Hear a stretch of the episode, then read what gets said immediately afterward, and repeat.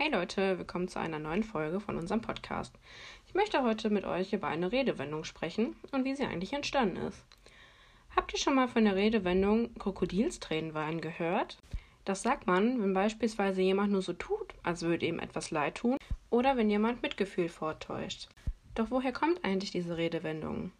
Im Mittelalter war man davon überzeugt, dass Krokodile Menschen anlocken, indem sie Geräusche machen, die sich wie Kinderwein anhören. Leute kamen zur Hilfe und wurden dann angeblich von den Krokodilen gefressen. In Wirklichkeit aber schrien die Jungtiere, bevor sie schlüpften, was sich ähnlich wie Kinderwein anhört.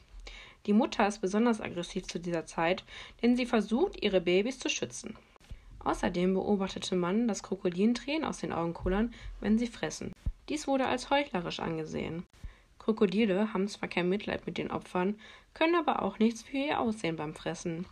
Beim Heben des Oberkiefers drückt dieser auf eine Drüse hinter dem dritten Augenlid, was dazu führt, dass ein Sekret abgesondert wird, das wie Tränen aussieht.